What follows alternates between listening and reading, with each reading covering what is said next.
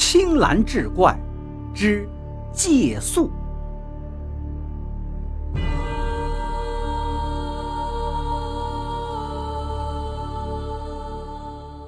雨太大了，炸雷响起的时候，雨刮器就停在了车窗的半腰，像被劈到了一样。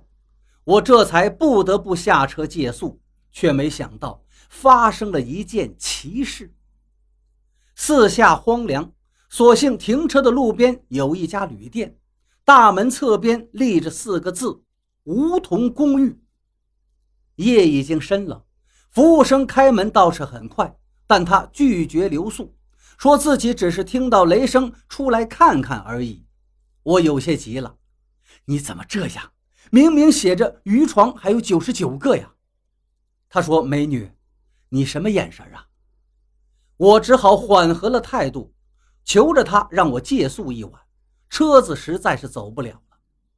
他犹豫了一会儿，安排我住到了一间休息室里。整个走廊。只有他一间屋亮着，我下意识地望了望，赶紧休息吧。他小声提醒道：“不要打扰任何人。”哦，我应了一声，推开他让我入住的房间门，开关啪嗒两下，灯并没有反应。有个女孩的声音说话：“灯坏了，凑合一晚吧。”哦，抱歉，我打扰到您了。没关系，没睡着呢。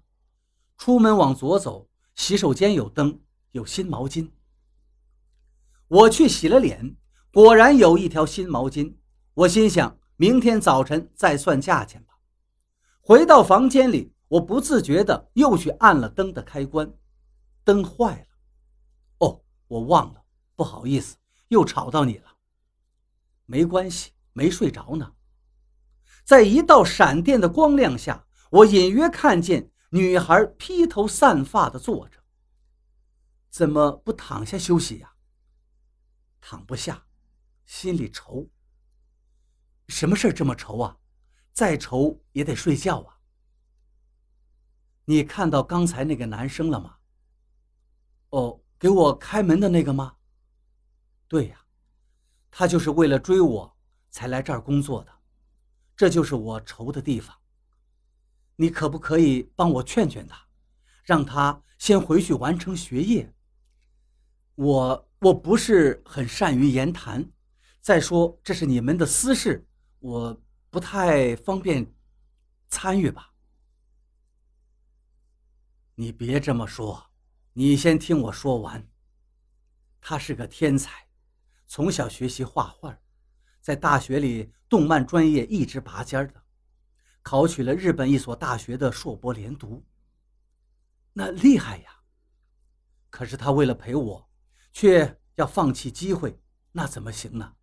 你一定劝他回家，下个月拿着录取通知书去留学深造啊！真是个花痴呀！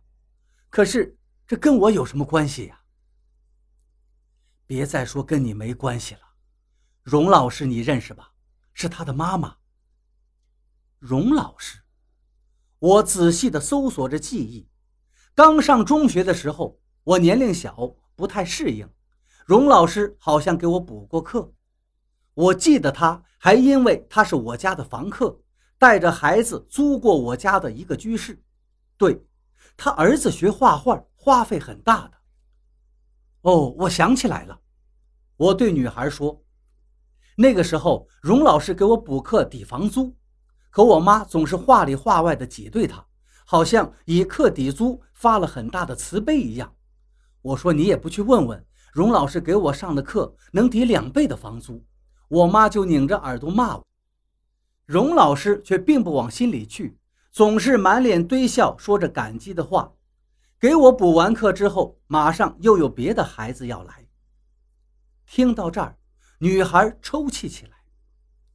你别哭啊，荣老师是辛苦了点可他的儿子很懂事啊。他画画刻苦，学习也好。有一次，他画了一幢洋房，门前鸟语花香，果树上结满了果子，树下还有几只鸡鸭。男孩子说，他长大挣了钱，要让妈妈住到这样的家里，再不用看房东脸色了。妈妈舍不得吃鸡蛋，就让那些鸡鸭多生一些。对了，他叫涛涛，荣老师每次叫涛涛涛涛，都像是在叫三岁的小孩一样轻声细语的。哎，对了，就跟你现在说话差不多。女孩的哭声更大了，盖住了我的声音，哭得肝肠寸断，我只好停了下来。好了，你也太爱哭了吧？你们相处多久了？他没跟你说过这些吗？说过，而且，那个画里面除了白头发的老妈妈，还有个小女孩，穿着米色风衣，是你。我还笑他。你就知道多年以后妈妈老了，房东家的小姐姐还那么小吗？这一次我俩都笑了。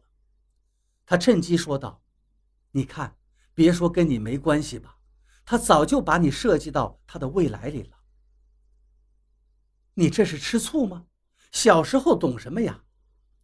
没有，我没有那意思，但总是缘分吧。就算是你看在荣老师的面子上，求你了。”转告他，就说欣欣不爱他了，不想见他，劝他走吧，去重拾梦想，挑起家里的担子。任凭他好话说尽，我还是没有答应。我不是爱管闲事的人。再说了，你不喜欢就直说呗，至于这么矫情吗？可偏偏荣老师那又感激又抱歉的笑容一遍遍的浮现，让我心里莫名的有些酸楚。这一夜睡得并不好，醒来后女孩已经不见了。屋外一位老伯扫着门前的落叶，一场秋雨一场寒呀。早上好，老伯，他们呢？这儿只有我这个老头子。对了，新进还多了个年轻的看墓人。你这姑娘胆儿真够大的，敢住这儿啊！我一愣，跑去重新确认了门牌，四个字很工整：“梧桐公墓”。旁边的金属牌子上写着：“即位九十九，进院垂询。”我心里一紧，似乎从梦里醒了。老伯，那他呢？看墓的年轻人。他去后头了。老伯指着墓园说道。这孩子呀，命苦。本来带女朋友回家见他妈妈，挺高兴的事儿。两个人手拉手走着，杀出来一个酒驾的，直接冲上了马路牙子。女朋友一把把他推开，自己却被撞得跟血葫芦似的，麻花辫子都散了。那女孩叫欣欣，自打他埋在这儿之后。男孩就一直守着他，后来就留下来看墓了，有工资。这个点儿应该去后面扫甬道了，扫完后他还要转到欣欣那儿，拿一些野花野草的编个麻花辫子放到墓碑上。这孩子呀，手还蛮巧的。那他家人同意他这样吗？就一个妈，也来祭过欣欣一回。别看头发都白了，人还是很有气质的。当妈的说，他尊重儿子的选择。哎，孩子重情是重情啊，可有他这么拉扯着，只怕那欣欣姑娘也上不了路啊。墓园很大，也很肃穆。梧桐叶子一片片落下，落到了地上，像是不言不语的用心铺着路。我的眼泪不知道为什么冲了下来，模糊了这世间，也是这世外的良辰美景。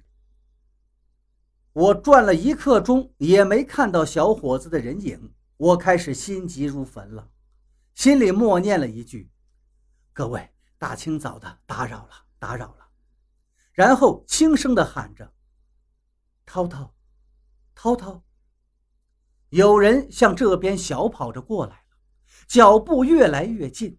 越来越快，就像是心脏的跳动一样。